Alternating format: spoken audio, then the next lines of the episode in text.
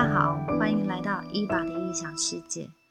今天是我第一集的 podcast，所以我想跟大家聊聊为什么我想做这个频道的初衷。这一两年，人类经历了一场与病菌的战争，直到目前为止还在苦战之中。这一场战役改变了大家的生活形态。先，首先先介绍一下我目前生活的所在地，啊，位于澳洲的新州雪梨。很遗憾的是，今年的六月二十五号开始，澳洲新州雪梨因为 COVID 的肆虐，目前为止已经 low down 超过了十周了。而且今天的新闻报道说，最早开放的日期将预定在十月份的中旬。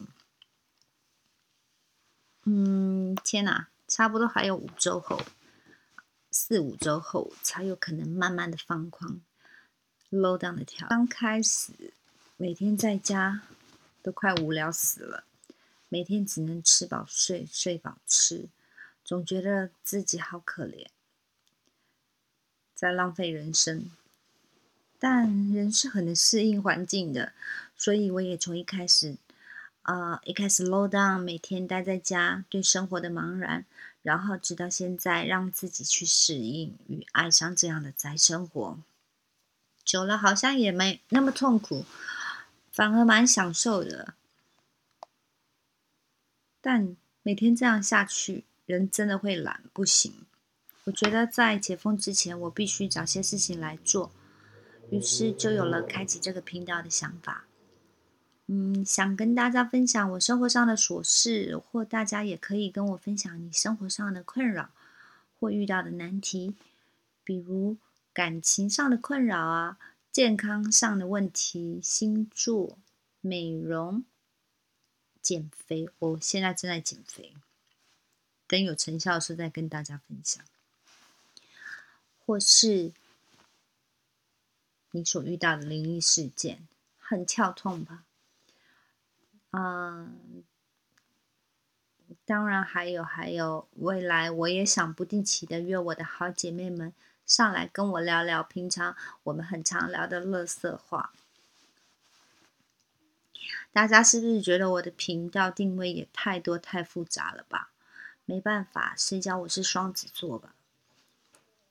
在开始想做这个频道时，有太多想法在我脑海中浮现。太多太多事情我想要分享，所以那就那就都说吧。那么，直接进入我今天想要跟大家分享的主题吧。你们相不相信世界上有鬼？我先说，我相信。虽然我是个麻瓜，我看不到，但我感应得到。当然，相对的，有鬼也就会有神。神的这部分留到以后，未来以后，我找机会再跟大家聊。我今天想要分享的两个灵异故事，一个是我亲姐姐在国小六年级毕业旅行前夕发生的故事，另一个呢是我自己的亲身经历的灵异感应。然后第一个故事的开始。想当年小时候，如果隔一天有什么远足、毕业旅行，或者是园游会等等之类的重大事情的发生，前一晚我都会因为太兴奋了而失眠。不知道你们会不会呢？那一晚我姐姐一样失眠了。先说一下我啊当时的年代，因为民风淳朴，晚上睡觉时我们家的大门是都不会上锁的。然后又因为是夏天，所以楼下一楼的门是没有关的，但是有纱窗，是为了啊防止蚊防防止蚊子跑进来。还有一件很重要的事是，我们家养的狗在前两天不见了。嗯，先说一下，我们家当时住住的地方是在乡下的。一种一呃，在乡下的套停车，所以家家户户的狗狗几乎都是采放养制。狗狗平常都是睡我睡在我家门口的。当天晚上，我姐失眠到了差不多凌晨三点时，她听到门外有一群狗狗在那边吹高雷。她想说，会不会是我们家不见的狗狗回来了？他好奇的想出去门口看看。当他走到楼下一楼，打开纱门，顺着狗狗吹高雷的方向看时，在我家大门的右前方斜对面的一间屋子前的电线杆的前方，他看到了一群狗跟一个穿着白袍的人。那群狗当下还是不停的吹高雷，而那个人试着一直想要走动，但只能徒劳无功的原地踏踏步而已。就在我姐姐看到他的同时，那个人直接从地面升到了电电线杆的半空中。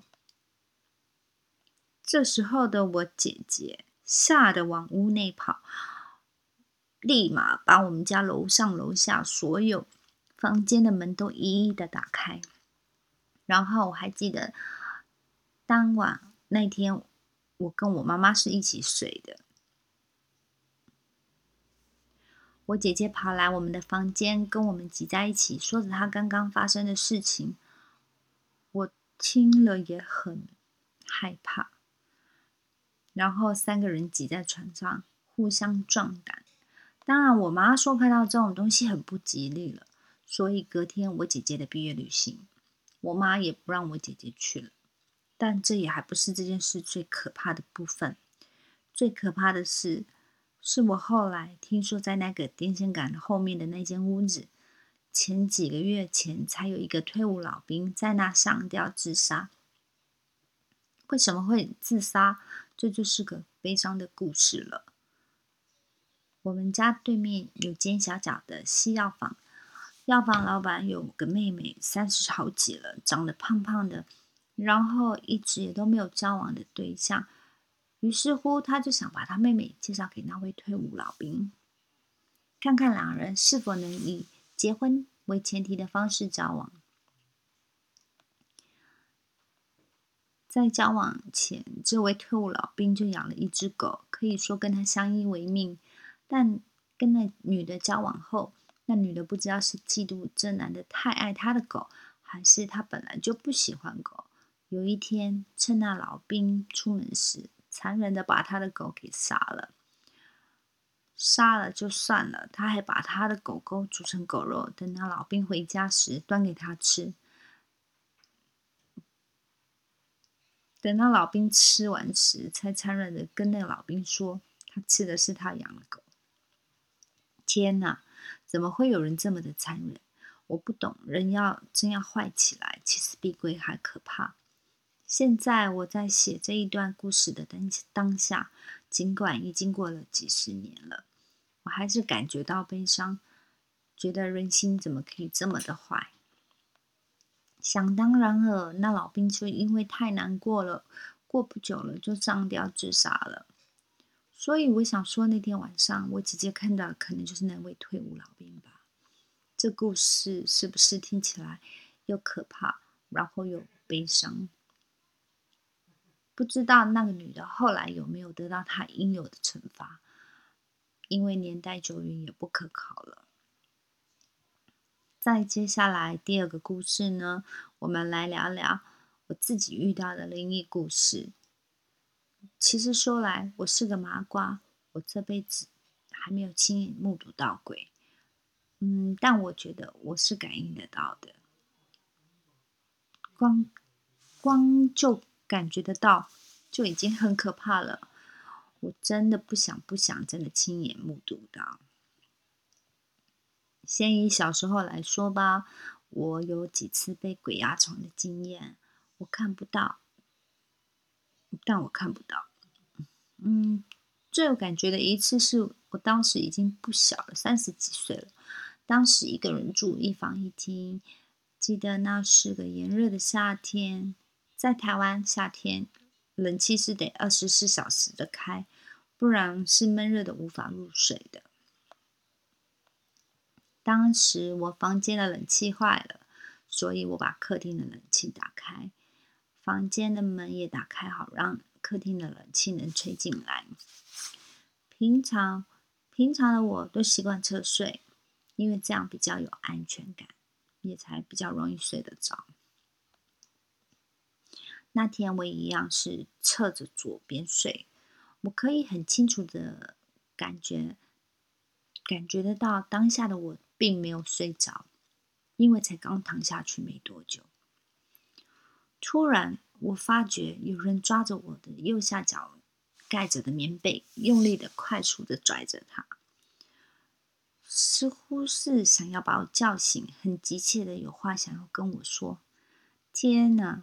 我当下想惨了，该不会让我遇到什遇到了吧？那我现在该怎么办？是头翻过去看看到底是什么东西拽在拽着我的床单吗？但如果我现在翻过去跟他对到了眼，我要跟他说话吗？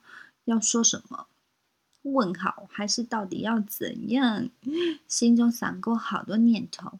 后来我真的觉得我没有勇气去面对他，那不想面对他最好的方式就是装睡吧。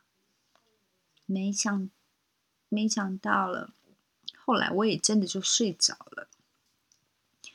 到了隔天，我也就忘了昨晚发生的事情，没有跟任何人提起这件事情。两周后有天，我跟我姐姐一起回家。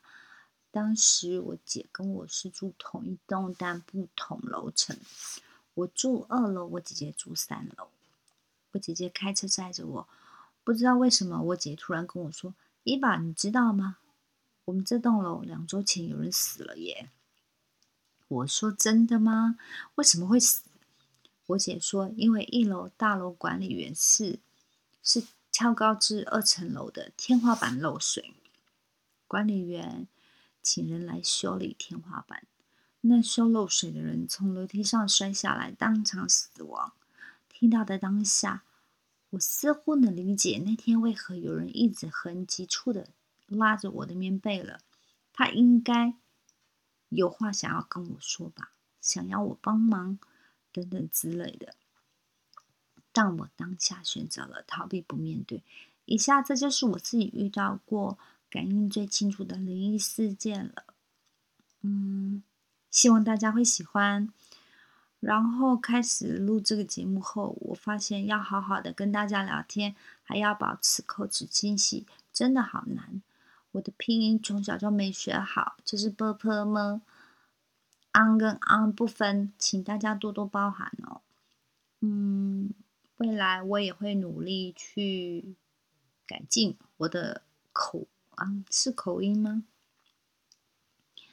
哦，改进我的对口音，请大家多多多多包涵哦。然后未来一周，我打算一周一集。下周要聊什么呢？嗯，现在还不知道，可以写信来告诉我，给我一些意见。今天这期节目就到此为止喽，拜拜，下周见。